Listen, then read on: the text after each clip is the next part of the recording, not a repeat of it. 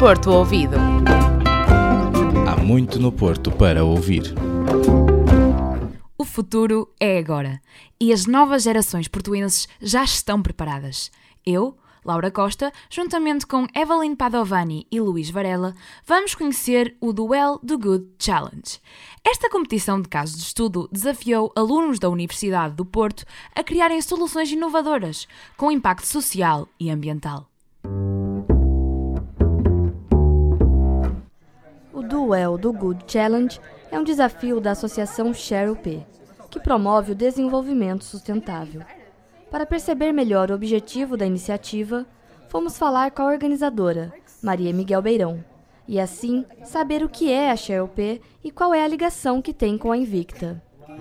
A Associação Xerope é uma associação que associa a liderança à consultoria e tenta formar jovens que tenham um impacto no mundo real e trabalhem com empresas e startups durante o, o seu processo académico. A Xerope é sediada na Universidade do Porto e todos os estudantes que trabalham e, e estão dentro desta organização são uh, estudantes da Universidade do Porto. Ao mesmo tempo, temos relações muito estreitas com bastantes empresas desta cidade e fazemos ativamente projetos com eles, por exemplo, a Câmara Municipal do Porto ou então a Nortada. Acabamos por variar um bocadinho as empresas com quem trabalhamos, mas estão todas de alguma forma ligadas a esta cidade e daí a nossa conexão com ela. Conhecida a organização, falta perceber em que consiste a iniciativa, que tão bem revela a proatividade dos jovens portuenses. O Duelo do Good Challenge é uh, uma competição de casos estudos que se foca em resolver um problema estrutural de uma empresa. Neste caso, foi nesta edição a nós, e o objetivo era um, que, os, que, os, estudantes e os participantes debruçassem sobre a melhor maneira de trazer 5G às cidades, focando-se nos uh, Objetivos do Desenvolvimento Sustentável, que é sempre o pilar da iniciativa e procuramos sempre uh, alcançar e abranger vários deles. Isso é sempre benéfico, eh, porque garante que as gerações vindouras, neste caso as soluções que são propostas por jovens, têm essa social awareness e essa capacidade de implementação de soluções inovadoras e diferentes nas empresas, neste caso privadas, que, é o caso deste ano, públicas, como aconteceu ano passado com a Câmara Municipal do Porto. O Duel Do Good Challenge começou a 14 de março e terminou no dia 22. Contou com 60 alunos participantes, organizados em equipes de 3 a 4 pessoas. Foram dias intensos, que contaram com formações dadas por consultores de topo e profissionais na resolução de casos de estudo. Durante 36 horas, as várias equipes fizeram uma maratona para resolver um caso proposto pela nós. Esse caso foi resolvido com a ajuda de um programa de mentoria, especialmente desenhado para cada equipe. No dia 22 de março, o Porto Ouvido foi afinal conhecer a proposta vencedora entrevistamos a equipe Bieco, que teve muito que nos contar sobre a iniciativa e que ainda levou para casa o prêmio de mil euros. Olá! Sou Mariana Martins. Sou Inês Teixeira. Sou Joana Oliveira e somos estudantes de Bioengenharia. Meu nome é Marta Branha, sou estudante de Economia, daí o nome Bieco. É sim, nós estamos bastante felizes, obviamente, mas muito cansadas, porque 36 horas a pensar numa solução não é, obviamente, muito fácil. Mas a partir do momento em que estamos todas juntas a pensar no mesmo, as coisas fluem muito mais facilmente. Ou seja, o cansaço acho que valeu a pena. Acabámos mesmo agora de saber que ganhámos. Uh, não estávamos nada à espera, dado que todas as propostas foram muito boas. Uh, honestamente, nós temos bastantes altos e baixos para conseguirmos chegar aqui. No entanto, acho que valeu a pena todo o trabalho e todo o trabalho de equipa, obviamente, compensou. Atenção!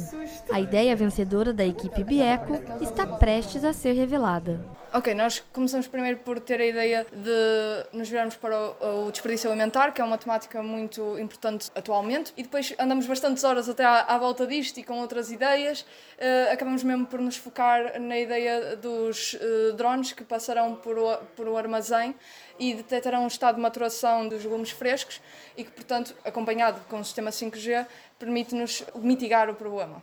Portanto, nós pensamos dentro do desperdício alimentar o que é que é mais desperdiçado e descobrimos que são as frutas e vegetais. Daí, tendo em conta o contexto do Porto, que era o foco do caso de estudo, pensamos nos supermercados, porque existem muitas notícias sobre como os supermercados desperdiçam alimentos. Daí, a nossa solução, que a Joana acabou de explicar, é aplicada a armazéns de supermercados.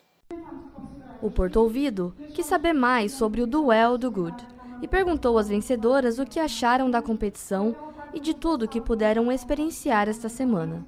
Os Bieco falaram de expectativas superadas, de experiências marcantes e deixaram alguns agradecimentos especiais. Portanto, nós ao longo da semana passada tivemos vários workshops. Acho que o que mais se destacou foi com um representante da nós a explicar melhor o 5G, que foi muito útil na nossa resolução de casos de estudo.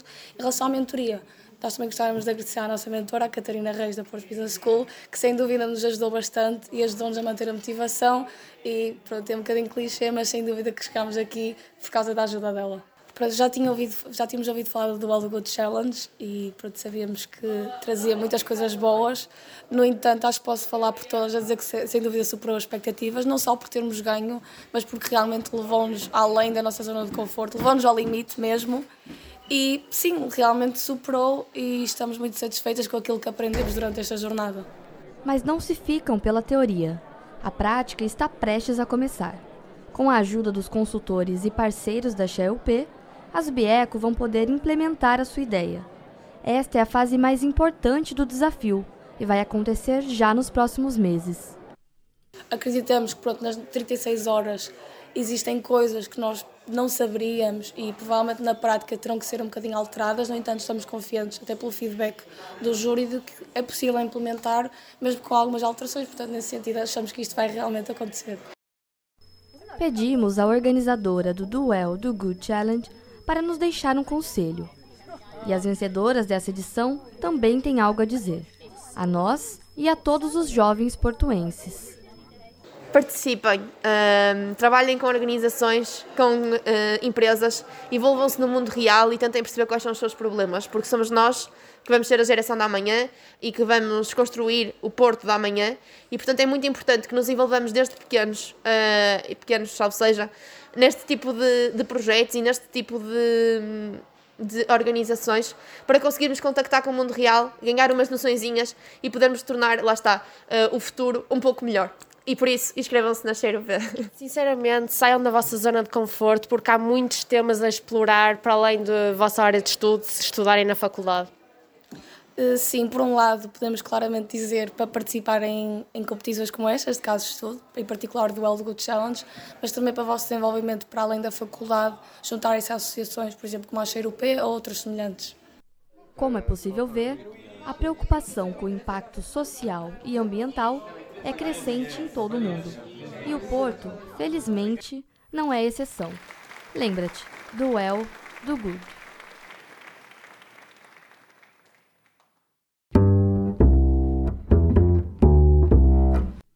O dia das mentiras está aí à porta e o Porto ouvido não conseguiu resistir. Fomos às ruas do Porto espalhar, digamos, factos menos verídicos do que o costume. Contamos aos portuenses o conto do Porto, a história, e uma vez ou outra acrescentamos um ponto. Serão eles capazes de descobrir o que é mentira e o que é verdade? A primeira pergunta vinha com rasteira. Decidimos perguntar aos portuenses sobre a natureza das muralhas que ainda persistem sobre a cidade do Porto, construídas no século XIV, mandadas erguer pelo rei Dom Fernando. No Porto ainda persistem partes das muralhas afonsinas, construídas no século XIV. É verdade ou mentira? Eu acho que é verdade. XIV. Chamadas muralhas afonsinas. Verdade ou mentira? É verdade. Isso é verdade. É falso. O que é parte? É falso porque as muralhas chamam-se Fernandinas. Construídas no século XIV. É verdade ou mentira? É mentira, são vicentinas, afonsinas, Dom, Dom Afonso. É mentira. É mentira? É mentira. É mentira, sim senhora. É. Mas não são vicentinas, são fernandinas. Fernandinas, exato. Acertou na mesma, muito bem. muito bem, muito bem. As pontes que ligam Porto e Gaia são responsáveis por fazer destas duas cidades as cidades da Europa com maior número de pontos. Porém, quando questionados, os portugueses tinham algumas dúvidas em relação ao número de pontes. As cinco pontes que se erguem entre o Porto e a Vila Nova de Gaia fazem destas cidades as únicas com um número tão elevado de pontos da Europa. Verdade ou mentira? Eu julgo que é verdade. É verdade, mas não são cinco o número de pontos que se erguem entre o Porto e Gaia, são seis. Estas cidades as únicas com um número tão elevado de pontos da Europa. É verdade ou é mentira? Cinco pontes? É mentira. Então, São cinco? Não são cinco, é menos pontos. não, são mais, são Ah, seis. são mais, mas não são cinco. Mas não são cinco. Quase, não são cinco. Não, não, não, não, não. Mas não são cinco. Não são cinco. Muito bem. Sabiam que a ponte de Luís I chamava-se originalmente Ponte Dom Luís? Coisa que ao longo dos anos não se alterou muito, pois apesar de o nome oficial ser Ponte de Luís I, os portuenses insistem em chamar-lhe Ponte Dom Luís.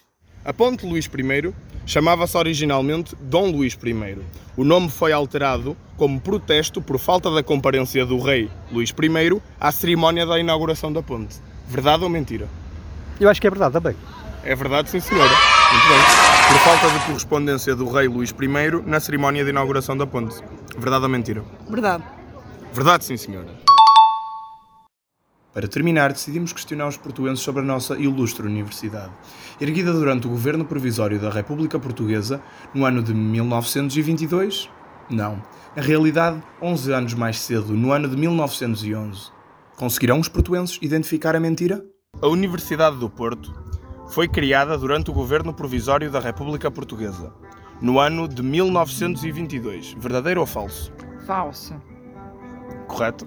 Sabe o ano em que foi criado? Não sei, mas não, Não foi em 1922. 1922. Foi. Foi 11 anos antes, no ano de 1911. Pois. Aí, É, Muito é, eu bem. achei que 22 era muito, rec- era muito recente. projeto moderno. E a univer... É, é, é. Muito é. bem, muito bem. A O Porto foi criada durante o governo provisório da República Portuguesa no ano de 1922. Verdade ou mentira? Mentira. Mentira. Foi no ano de 1911. No Música à Moda do Porto de hoje, vamos dar-te a conhecer o novo trabalho da dupla feminina Redoma. Um EP que nasceu de uma ideia espontânea e que traduz a mistura entre o rap, a poesia e muitos sentimentos.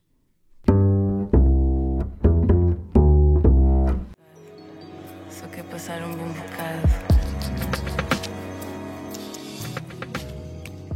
A dupla Redoma é formada pela cantora e rapper Carolina Viana e pela produtora Joana Rodrigues. No dia 18 de março, a Sedoma lançaram um EP chamado Parte. O trabalho já se encontra disponível no site da Biruta Records e é composto pelos temas Entre Paredes e Redoma. Carolina Viana foi quem escreveu as músicas e contou-nos o que motivou a escolha de cada tema.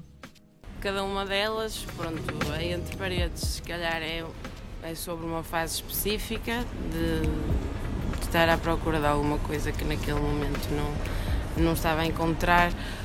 E a, a redoma é sobre outra fase específica, nada a ver, sobre sentir que, que o corpo é uma espécie de prisão que não deixa chegar a todos os lados e que às vezes congestiona o pensamento de forma que fica tudo extremamente baralhado e triste e uma pessoa quer libertar-se. A mistura entre o rap e a melodia poética é uma das principais características do novo lançamento.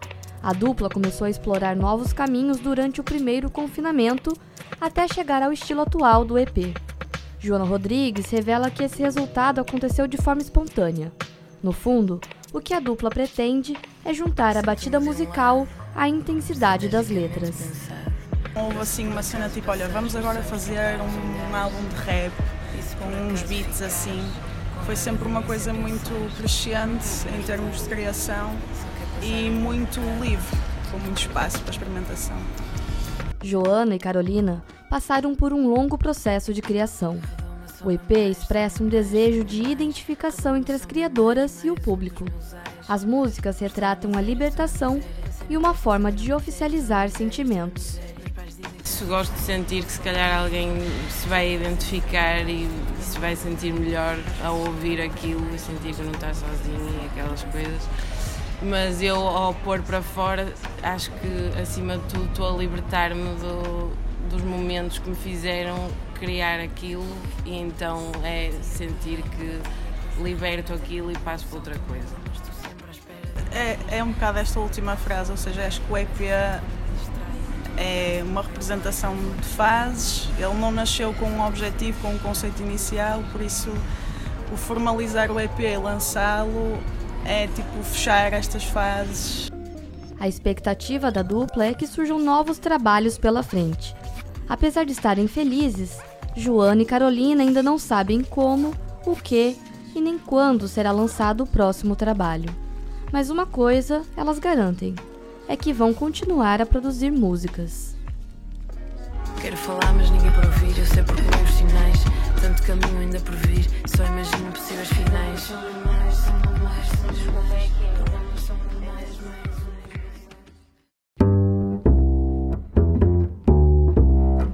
Verdade seja dita, não há cidade mais bela que invicta. Voltamos para a semana com a animação do costume e os sons de sempre. Porto Ouvido.